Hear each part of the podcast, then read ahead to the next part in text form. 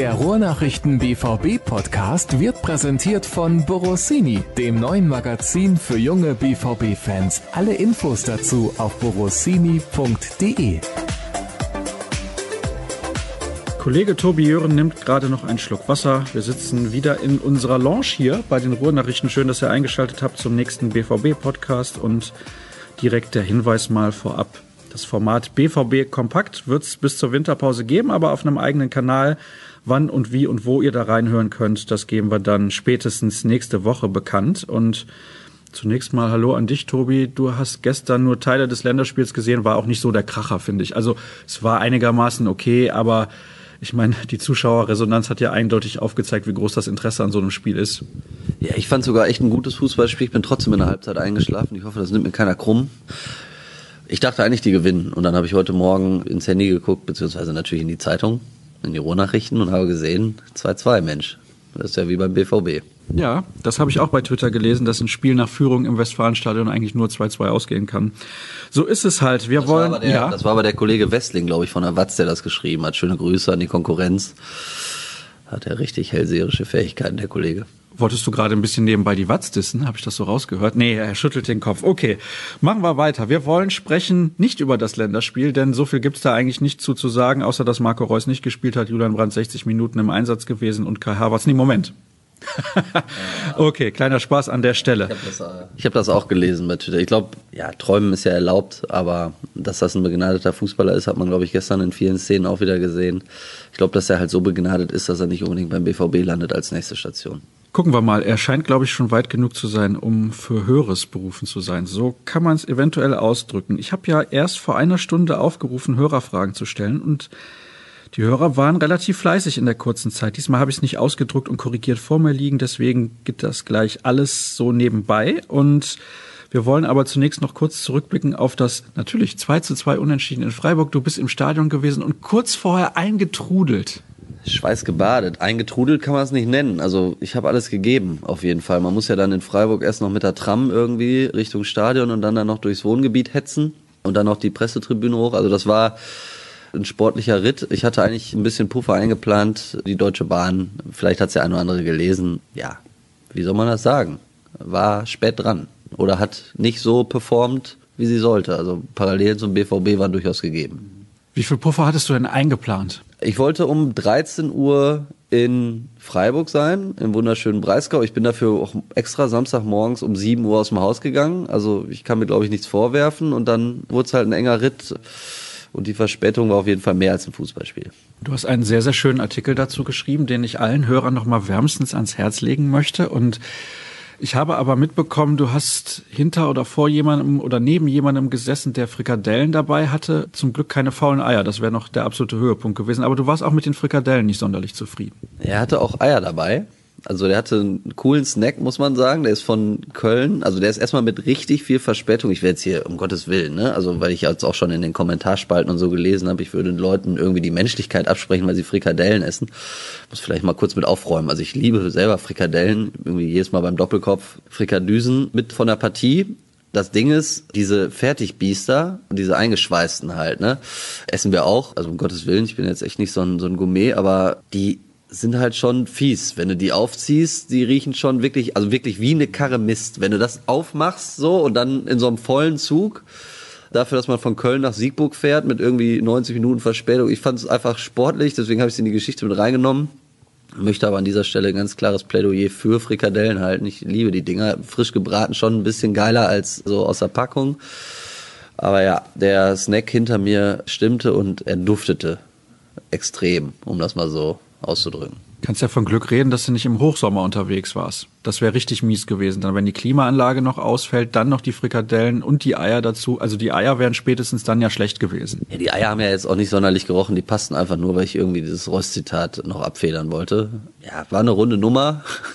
Kann man nicht anders sagen. Wie gesagt, auf, da muss ich jetzt auch mal eine Lanze für die Bahn brechen. Auf dem Rückweg passte alles auf die Minute genau. Ja, da hast du ja auch für Geld bezahlt. Das ist schön, dass auf dem Rückweg alles passte. Auf dem Hinweg. Aber ich bin, ja. also ich bin um Gottes Willen, ich bin wirklich nicht so einer, der irgendwie gegen die Bahn wettert oder so. Also Verspätungen und so kann vorher. Das Doofe ist halt, es passiert halt irgendwie immer dann, wenn man es gar nicht gebrauchen kann. Das ist wahrscheinlich so Murphy's Law. Hat vielleicht jeder schon mal gemacht, die Erfahrung Ich fahre auch echt immer mit, mit richtig Vorlauf eigentlich los. Zum Beispiel jetzt 18.30 Uhr Spiel in Berlin, da habe ich dann auch extra schon die Bahn genommen, die um 13 Uhr da war, so dass ich echt noch genug Zeit hatte, um da zur alten Försterei und so weiter zu kommen. Nur ich hatte jetzt an dem Samstag halt, ich war, ich glaube, bis Donnerstagabends in Prag und dann hatte man jetzt Samstagmorgens, also 7 Uhr aus dem Haus, muss dann irgendwie auch mal lang. Und zweieinhalb Stunden Puffer sind ja eben auch zweieinhalb Stunden Puffer, deswegen hat's ja auch noch geklappt.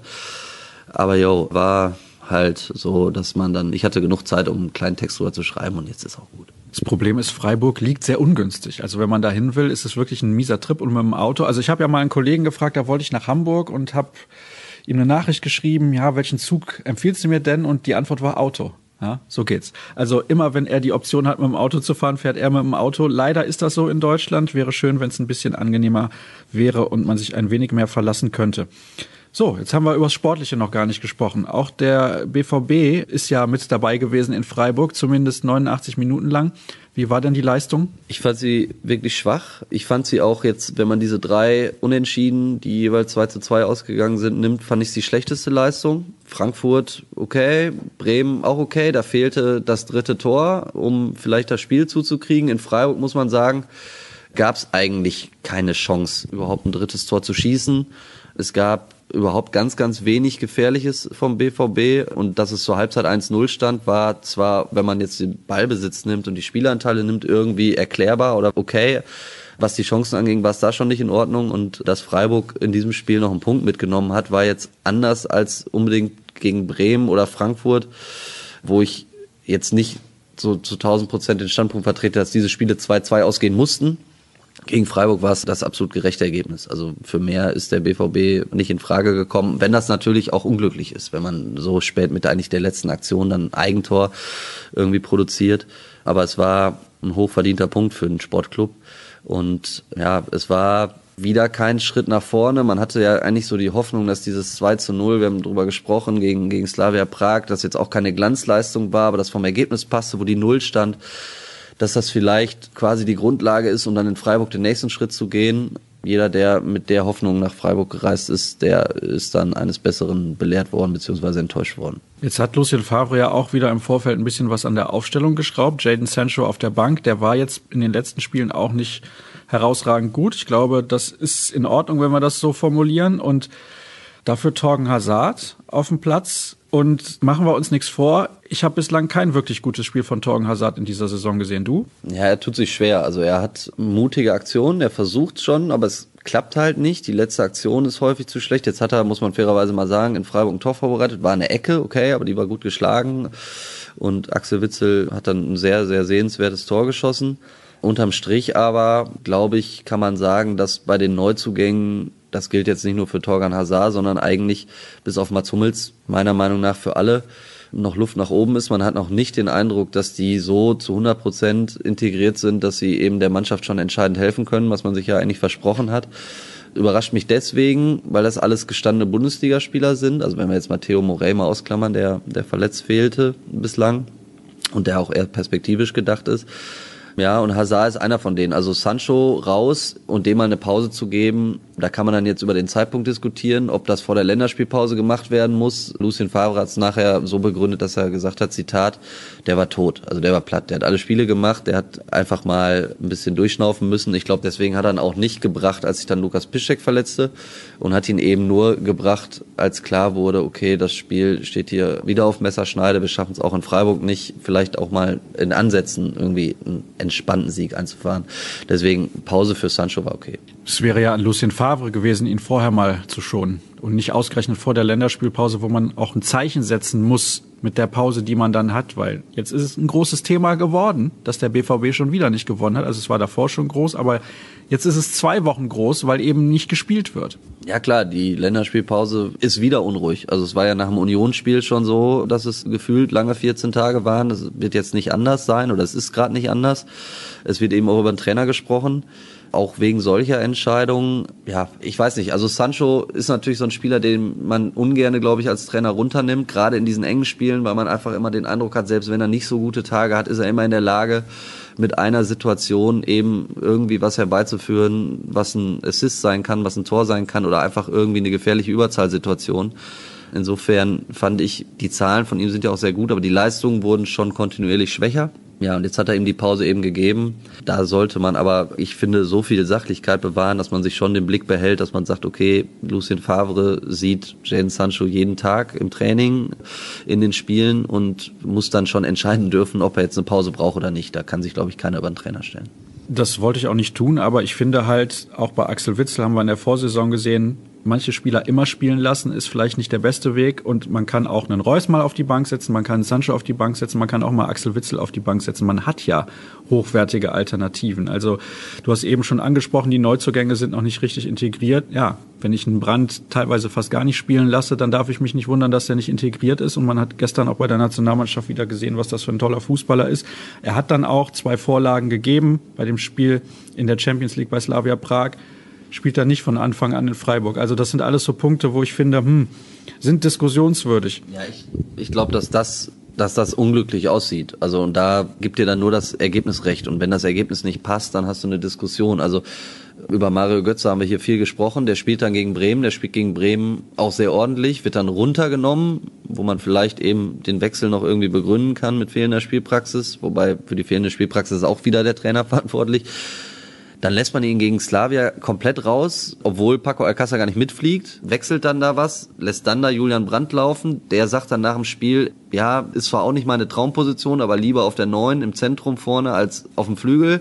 Dann verletzt sich Piszczek in Freiburg nach einer Viertelstunde, dann kommt Brandt rein, kalt, muss dann doch wieder auf dem Flügel spielen wird dann auch kurz vor Schluss wieder ausgewechselt, taktisch für Schmelle, aber ne, das sind alles so Dinger, damit macht man sich natürlich irgendwie selber auch ein bisschen Diskussionsstoff. Und ich glaube, den Vorwurf muss sich Lucien Favre zumindest gefallen lassen. Oder er darf sich nicht drüber wundern, formulieren wir es mal so, wenn hinterher drüber diskutiert wird. Dann springen wir direkt zu den Hörerfragen. Du hast ja den Namen Lucien Favre und Diskussion schon gerade in den Mund genommen. Von daher passt das, glaube ich, sehr gut. Wenn Favre im Laufe der Saison nicht mehr die 1A-Lösung sein sollte, was bedauerlich wäre, wer käme aus eurer Sicht als Alternative bzw. Nachfolger in Frage? Mourinho, Sammer, Mr. X, und was ist die Alternative zum Trainerwechsel, um ausreichend Impulse und Veränderungen zu schaffen? Finde ich noch schön, dass dieser Nachsatz hinterhergeschoben wurde. Ich glaube, dass es schwierig ist. Also man muss jetzt irgendwie gucken, dass man natürlich in die Spur kommt. Das ist irgendwie nicht mit Zweifeln irgendwie behaftet. Aber was jetzt entscheidend ist, ist, also ich glaube, man tut sich verdammt schwer, nach den Erfahrungen mit Peter Bosch in der Saison erstens sich für eine Trainerentlassung zu entscheiden. Das ist Punkt eins. Zweitens sehe ich das große Problem der Alternativen. Ich glaube, man muss jetzt aufpassen, dass man jetzt schon öffentlich mögliche Nachfolgekandidaten diskutiert. Also natürlich wäre Matthias Sammer eine super Lösung, halte ich für unstrittig. Aber ich halte auch für unstrittig, dass er es zu einer sehr, sehr großen Wahrscheinlichkeit nicht mehr machen wird. Allein schon aus gesundheitlichen Aspekten, was dann auch absolut zu akzeptieren ist und völlig okay ist alle anderen Namen, die da jetzt geistern, irgendwie durchs Internet, teilweise auch durch den Boulevard, über Mourinho bis Rangnick. Ich glaube, da sollte man sich hüten. Das wird meiner Meinung nach der Sache auch nicht gerecht. Also man muss über den Ist-Zustand sprechen, man muss über die Probleme sprechen. Lucien Favre ist angezählt, das ist meine Meinung. Er ist aber eben auch noch nicht weg vom Fenster. Also es fehlt ja nicht so viel. Er muss jetzt zusehen, dass er Ergebnisse liefert und er muss jetzt vor allen Dingen nach der Länderspielpause zeigen, dass, Michael Zorc hat es genannt, wir treten auf der Stelle, dass es jetzt vorwärts geht. Es muss jetzt schnell besser werden. Und ich glaube, dass er sich vielleicht, auch wenn das nicht so seinem Naturell entspricht, dafür ein bisschen öffnen muss, weil Borussia Dortmund eben dann auch nochmal eine andere Aufgabe ist, als das in Gladbach oder Nizza der Fall war. Und dann sind Lucien Favres Tage noch nicht gezählt. Und ich glaube, dass das auch die große Hoffnung ist bei den Verantwortlichen, dass man eben mit Favre noch in die Spur kommt. Nur es muss jetzt eben langsam passieren. Wir wechseln ganz kurz das Thema, denn da kommen natürlich wieder Fragen, die auch mit Lucien Favre zu tun haben. Wird die Verlängerung mit Rafael Guerrero eine unendliche Geschichte oder gibt es Neuigkeiten? Also ich habe nichts gehört, dann gibt es keine Neuigkeiten, weil sonst hättest du da längst drüber berichtet, Tobi. Ja, aber es wird keine unendliche Geschichte. Also die Vertragsverlängerung ist fix, die ist also festgezurrt, sie ist, soweit ich auch weiß, und da ist es ja beim BVB tatsächlich nicht so einfach, sie ist noch nicht öffentlich verkündet. Da gab es nach dieser Pressekonferenz, auf der Michael Zorg dann eben bekannt gegeben hat, dass man ein Agreement, wie er es glaube ich genannt hat, getroffen hat, bis 2023 zu verlängern. Da steht Die letzten Details sind auch ausgehandelt und ich gehe davon aus, dass das dann jetzt spätestens nach der Länderspielpause, wenn Rafael Guerrero auch wieder da ist, dann auch entsprechend so unterschrieben wird, dass es auch öffentlich gemacht werden kann. Das war jetzt tatsächlich mitunter auch zeitlichen Problemen irgendwie geschuldet. Aber also Rafa hatte keine Zeit. Nein, das will ich damit nicht sagen. Aber also ich kann jetzt auch tatsächlich da manchmal nicht alles preisgeben, aber dann ist vielleicht auch mal, ich sag mal, ein Anwalt vielleicht einfach mal im Urlaub oder ein Spielerberater. Also das ist fix und es wird so kommen. Wann es jetzt genau verkündet wird, weiß ich nicht, aber ich gehe davon aus, dass es jetzt wirklich zeitnah passiert. So, die nächste Frage beschäftigt sich mit Julian Brandt. Ein bisschen so Lieblingsthema geworden in den letzten Wochen. Und wir hatten uns ja im Sommer alle sehr darauf gefreut, dass er hier in Dortmund ist, weil er einfach ein herausragender Fußballer ist. Und dann stellt sich die Frage, und ich glaube, Andreas ist damit nicht alleine, warum wird Brandt im Sommer geholt, wenn man ihn nicht einsetzt oder nur auf dem Flügel? Warum ist es keine Option, Brandt auf die Zehn zu stellen und Reus nach außen? Und übrigens, darüber haben wir, glaube ich, beim letzten Mal miteinander gesprochen. Und da hast du gesagt, ja, Reus wird nicht mehr außen spielen, der hat in der Mitte auch herausragend gut gespielt. Ich muss doch aber die bestmögliche Mannschaft aufstellen und nicht einem Spieler alles recht machen. Und die bestmögliche Mannschaft scheint mir, dass Julian Brandt spielt. Oder siehst du das komplett anders? Nein, das sehe ich nicht anders, aber ich bleibe bei meinem Standpunkt, dass deswegen nicht die Lösung ist, Reus aus dem Zentrum abzuziehen. Also man kann ja eben indem man sich traut, einen defensiven Mittelfeldspieler zu opfern, den Platz neben Marco Reus im Zentrum auch schaffen, auch für Julian Brandt. Ich glaube nur, dass wenn man auch Marco Reus im Moment Fußball spielen sieht, der einer der wichtigsten Spieler ist beim BVB, auch wenn er jetzt gerade ein Formtief hat und der wird entscheidend sein, um irgendwie diese ambitionierten Ziele, die man verfolgt, erreichen zu können. Und wenn man ihn jetzt schwächt als Kapitän, den nach außen setzt, der jetzt auch gerade nicht vor Leichtigkeit sprüht und dann auch das Risiko eingeht, dass er sich vielleicht auf einer Position, die er jetzt länger nicht gespielt hat, noch schwieriger tut, als das ohnehin auch im Zentrum schon tut, dann ist es, ist es der falsche Ansatz, jetzt über Marco Reus zu diskutieren. Es ist meiner Meinung nach sowieso der falsche Ansatz, über Marco Reus zu diskutieren. Also wie viel Klasse der hat, das weiß jeder der profitiert ja sicherlich auch gerade nicht davon, dass der BVB sich in Gänze schwer tut. Trotzdem gilt für Marco Reus das, was eigentlich für den ganzen BVB gilt. Er muss wieder zur Topform finden und er muss eben auch wieder in die Lage kommen oder dahin kommen, dass er die Mannschaft führen kann und weniger mit sich selbst zu kämpfen hat. Nur das erreicht man meines Erachtens nach überhaupt nicht damit, dass man den jetzt aus dem Zentrum abzieht, weil man und das müsste Julian Brandt erstmal beweisen, bei allem Respekt vor der Klasse eines Julian Brandts, ist er denn der bessere Zehner als Marco Reus? Nein, ich glaube, er ist ein guter Zehner, der daneben spielen kann, aber er ist doch nicht besser als Marco Reus. Also, dass Marco Reus noch mehr Qualität hat als Julian Brandt, halte ich für definitiv abgemachte Sache. Da jetzt dran zu rütteln, weil Reus eine schwierige Phase hat, halte ich für falsch. Noch dazu hat Julian Brandt nun auch nicht überragt. Man sollte ihm auch nicht zu viele Alibis geben. Er muss schon auch ein bisschen liefern. Aber es würde ihm natürlich vom Trainer deutlich leichter gemacht, wenn er da spielen dürfte, wo er sich wohlfühlt. Und das ist die Position im Zentrum. Die hat er aber in Leverkusen in der vergangenen Saison auch nie alleine gespielt. Die hat er immer neben Kai Havertz gespielt. Und deswegen bleibe ich dabei. Mein Vorschlag oder meine Idee wäre immer, mutig zu sein, Marco Reus und Julian Brandt zeitgleich im Zentrum spielen zu lassen und zum Beispiel nur einen Sechser dahinter, Axel Witzel. Dafür hat der BVB den falschen Trainer. Nee, Spaß beiseite oder vielleicht doch nicht.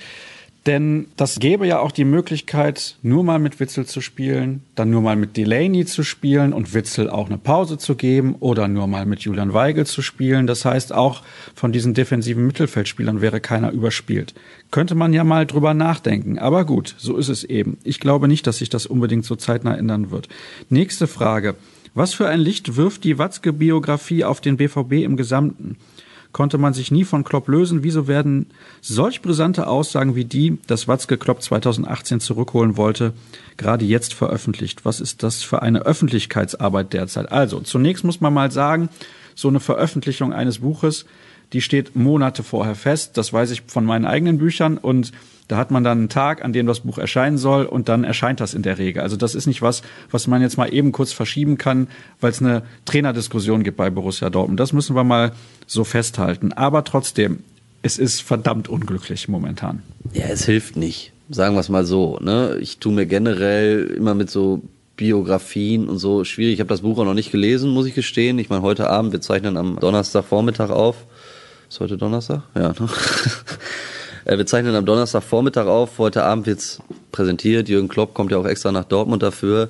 Ich werde es natürlich noch lesen, aber dass Jürgen Klopp ein besonderer Trainer war in Dortmund, das steht außer Frage. Ich glaube auch nicht, dass jetzt diese Aussagen oder diese Auszüge aus dem Buch, die jetzt vorab veröffentlicht werden, was dann, glaube ich, auch ein völlig normaler Prozess ist, weil man das Buch natürlich irgendwie auch bewerben will und muss, dass es jetzt dazu führt, dass es für Lucien Favre noch schwieriger wird. Also wir haben das Thema, glaube ich, ich habe es auf jeden Fall in der Zeitung schon geschrieben. Ich weiß nicht, ob wir es im Podcast auch angerissen haben. Ich glaube, dass es tatsächlich einfach diesen Schatten gibt, den Jürgen Klopp wirft und der wird im Moment noch größer in Dortmund, weil er eben in Liverpool auch so erfolgreich ist. Hat jetzt die Champions League gewonnen, dominiert die Premier League und man sieht einfach, was für ein herausragender Trainer Jürgen Klopp ist. Da kann Lucien Favre nichts für und die Vergleiche können auch unfair sein oder sind vielleicht unfair, aber man kommt eben auch nicht dran vorbei jeder Trainer wird an Jürgen Klopp gemessen werden, solange der so erfolgreich arbeitet oder äh, bis einer kommt, der es besser macht. Und ich weiß nicht, ob irgendwann einer kommt, der es besser macht.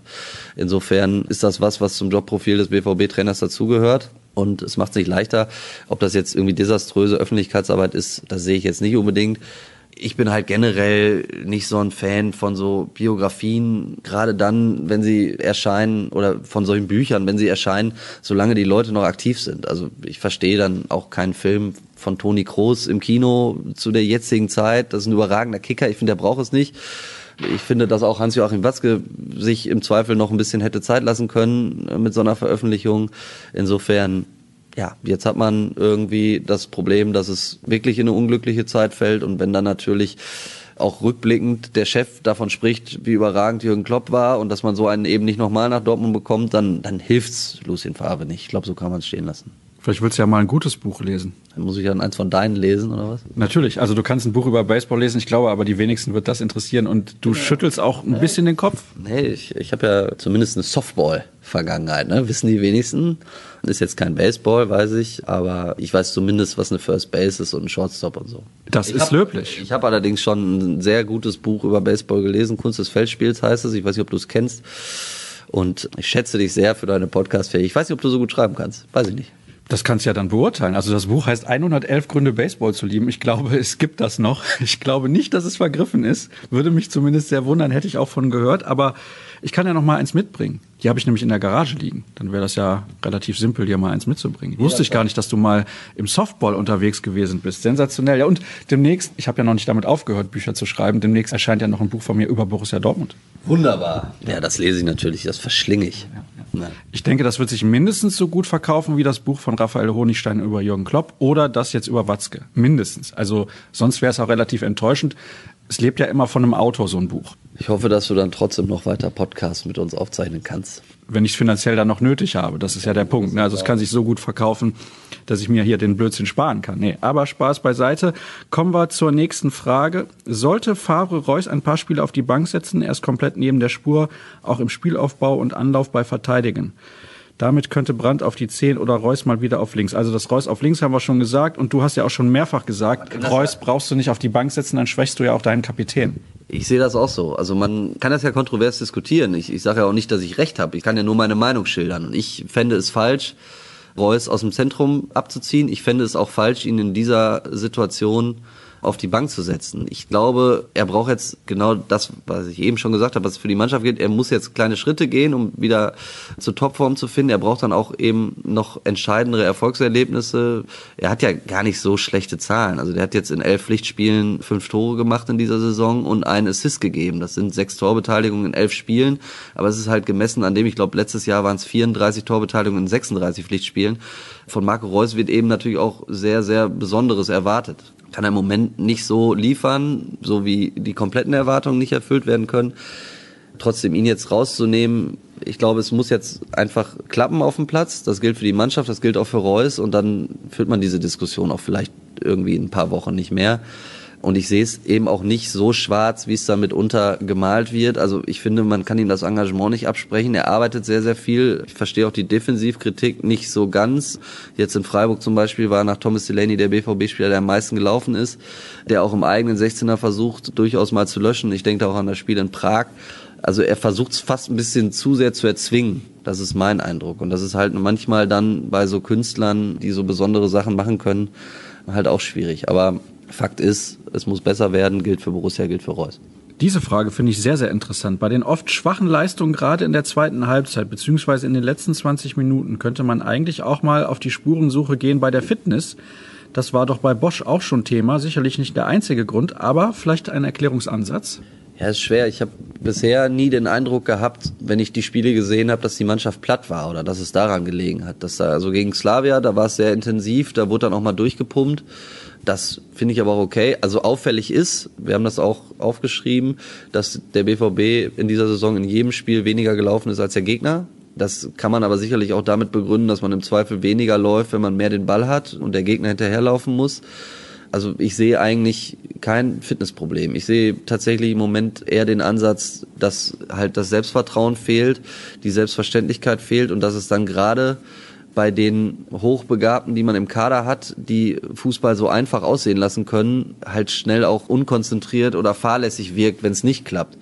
Gefühlt ist es nicht die Fitness, aber zu 1000 Prozent widerlegen kann ich es auch nicht. Die Daten sagen zumindest, die laufen weniger als der Gegner. Ich glaube trotzdem einfach so vom Bauchgefühl her nicht, dass es an der Fitness liegt, sondern eher im Kopf im Moment.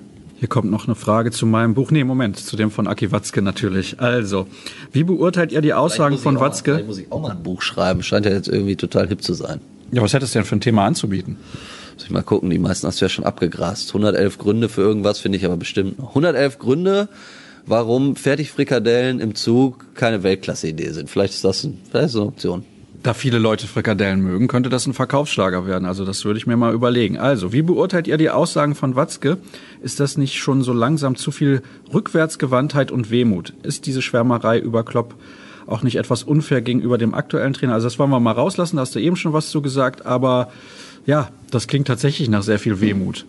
Ja gut, das sind jetzt nur Auszüge ne, aus dem Buch und eben, was soll Aki Watzke denn über Jürgen Klopp sagen? Dass sie sieben Jahre für einen Eimer waren, also schießt er sich ja auch selber ins Knie. Ich meine, jeder kennt ja mitunter jetzt auch seit der Doku dann Anekdoten, diese Meisterfeier 2011, als die beiden dann irgendwie per Anhalter zurück in die Stadt sind und so. Ich glaube, da sind einfach zwei, die wirklich eine gute Freundschaft verbindet und dass Jürgen Klopp herausragende Arbeit in Dortmund geleistet hat, das ist auch von jedem Zweifel erhaben. Insofern gehe ich mal davon aus, dass das dann in so ein Buch eben auch reingeht. Aber nochmal, ich brauche diese Bücher nicht unbedingt während der aktiven Zeit. Die kann man dann auch, finde ich, noch danach veröffentlichen. Dann hätten wir das Thema jetzt gar nicht. Gut, dann noch eine letzte Hörerfrage. Ich frage mich, ob sich Favre mit seinen Personalentscheidungen nicht selbst die Baustellen aufmacht. Dann kommt eine ganze Liste an möglichen Fehlentscheidungen, was das angeht. Aber siehst du das ein bisschen ähnlich? Ich habe es ja zumindest eben angedeutet. Also Götze Brandt ist, glaube ich, ein gutes Beispiel halt. Ne? Also ich habe Verständnis für eine Pause von Sancho und so weiter. Ich finde halt, Götze so lange rauszulassen, okay, kann man machen, muss der Trainer entscheiden, muss auch mit den Konsequenzen leben, wenn es nicht klappt. Ihn aber nach diesem Bremen-Spiel in Prag nicht zu bringen, ihn dann, ich will nicht sagen zu demütigen, aber dann in der letzten Minute rein aus Zeitspielgründen nochmal einzuwechseln. Also jeder, der Mario Götze in Prag aus den Katakomben hat schlendern sehen, der wusste, was der für einen Hals hat. So, ihn dann in Freiburg wieder von Anfang an zu bringen, was inhaltlich alles seine Richtigkeit haben kann, aber dann eben Julian Brandt wieder rauszunehmen, der es in Prag dann nun mal mit zwei Torbeteiligungen unterm Strich auch nicht schlecht gemacht hat das sorgt, glaube ich, dann schon auch dafür, dass der ein oder andere Spieler natürlich nicht unbedingt mega glücklich wieder in Mannschaftsbus steigt. Ne? Und das, ja, das sehe ich dann schon als Problem. Also Rotation lasse ich alles gelten. Die Art und Weise dann, wie er es jetzt gemacht hat, fand ich zumindest auch unglücklich. Also ich hätte einfach nach dem Bremen-Spiel Götze laufen lassen in Prag, weil es keine Gründe gab, es nicht zu tun. Und ich finde, dass man dann vor allen Dingen auch einen Spieler für so ein gutes Spiel gegen Bremen belohnen muss. Und ähnlich hätte ich es dann mit Julian Brandt getan, der sich in Prag eigentlich verdient hat, gegen Freiburg wieder zu spielen, aber es dann auch nicht gemacht hat. Und Rotation, nur der Rotation wegen, finde ich dann immer ein bisschen schwierig. Also man muss den Spielern schon, glaube ich, auch den Eindruck vermitteln, wenn ihr gut spielt und euch unverzichtbar macht oder euch in die Mannschaft spielt, dann bleibt ihr auch drin. Und wenn man diesen Eindruck nicht hat, außer bei denen, auf die Favre natürlich nicht gerne verzichtet, auch aus nachvollziehbaren Gründen. Hummels, Witzel, Reus, Sancho, wir haben eben drüber gesprochen. Ja, dann wird's wird's ein bisschen schwer, weil also das Leistungsprinzip muss eben schon auch irgendwie gelten. Und da hatte man jetzt zumindest im Fall Götze Brandt in den letzten Tagen oder Wochen nicht, nicht so zu 1000 Prozent den Eindruck. Borussia Mönchengladbach zu Hause in der Liga, Inter auswärts in der Champions League, Schalke auswärts in der Liga, Gladbach zu Hause im Pokal, Wolfsburg zu Hause in der Liga, Inter zu Hause in der Champions League und die Bayern auswärts in der Liga. Das sind die nächsten eins, zwei, drei, vier, fünf, sechs, sieben Partien von Borussia Dortmund bis zur nächsten Pause in der Bundesliga oder Champions League und die haben es in sich. Also spätestens danach wissen wir, ob Lucien Favre die Saison überlebt, kann man so sagen? Ja, glaube ich auch. Also wird knackig. Ne? Ich habe es ja gesagt, Trainer ist angezählt. Er hat noch eine Chance, aber ich glaube, so langsam muss der nächste Schuss muss sitzen halt. Ne? Wenn das jetzt schief geht, man hat ja das große Glück, und das ist ja auch immer so ein bisschen Tenor der Diskussion. Es sind nur zwei Punkte auf die Bayern nach sieben Spielen und so weiter. Und es ist ja noch nichts passiert in der Tabelle. Also man hat ja das große Glück, dass dann die Bayern zum Beispiel gegen Hoffenheim verlieren. Sonst wären schon fünf. Dann wird, glaube ich, noch mal ganz anders drüber gesprochen. Das ist alles hätte, wäre, wenn, weiß ich. Aber man sollte es irgendwie tatsächlich in die Diskussion mit reinnehmen, weil es eben auch zeigt, bisher hat der BVB tatsächlich, obwohl an sieben Bundesligaspieltagen vier Enttäuschungen zu Buche stehen, irgendwie Glück gehabt. Also rein tabellarisch. Andere tun sich eben auch schwer. Das heißt, man kann jetzt in diesen knackigen Spielen gegen direkte Konkurrenten, also die stehen im Moment in der Tabelle alle über dir, kannst du viel reparieren. Du kannst aber auch eben ganz viel kaputt machen. Und ich glaube, dass das jetzt wirklich richtungsweisende Wochen sind. Also spätestens nach dem Münchenspiel Anfang November wissen wir wirklich mehr. Es wäre ja irgendwie passend, weil wir sind in beide Länderspielpausen mit einem negativen Gefühl gegangen, wenn das dann wieder der Fall sein würde. Gut, Auswärtsspiel bei den Bayern vor einer Länderspielpause. Ich glaube, unglücklicher könnte es nicht laufen und diese nächsten Wochen haben es definitiv in sich. Ich hatte übrigens letzte Woche getwittert, ich würde José Mourinho gerne mal in der Bundesliga sehen. Das haben viele so interpretiert, wie sie es wollten. Aber ich wollte das einfach nur mal so in den Raum werfen. Ich habe zwei Bücher von ihm gelesen, halte den für einen ja, herausragenden Trainer. Aber du twitterst ja viel. Ich habe ja auch irgendwie schon heute wieder bei Twitter gelesen, dass du, glaube ich, gefragt hast, ein Voting, zum Voting aufgerufen hast, wer denn jetzt eher im Signal Iduna Park spielt, irgendwie für den BVB Harvards oder Balerdi. Ne? Ja das gut, das war ja auch ein klein wenig ironisch gemeint. Ne? Ja, natürlich. Das ist ein bisschen boulevardesk. Ich bin ja nicht so der Freund des Boulevards, aber ja, die Ironie dieser Umfrage Umfrage. Ja, aber die Ironie dieser Umfrage müsste auch für dich zu erkennen gewesen sein. Ja gut, ich habe auch gedacht, dass die Ironie meiner Geschichte über die Zugfahrt nach Freiburg jeder gesehen hat. Da haben auch Leute geschrieben, dass ich irgendwie mal klarkommen muss, weil ich Leuten die Menschlichkeit abspreche. Also das möchte ich an dieser Stelle nochmal sagen. Ich verurteile jetzt keinen ernsthaft dafür, dass er mit Fertigfrikadüsen reist. Ganz im Gegenteil. Das ist ja eigentlich, sind das ja ganz leckere Biester, aber in geschlossenen Räumen ist halt sportlich. Hat er dir eigentlich eine Frikadelle angeboten? Nein, nein, vielleicht ist das auch der.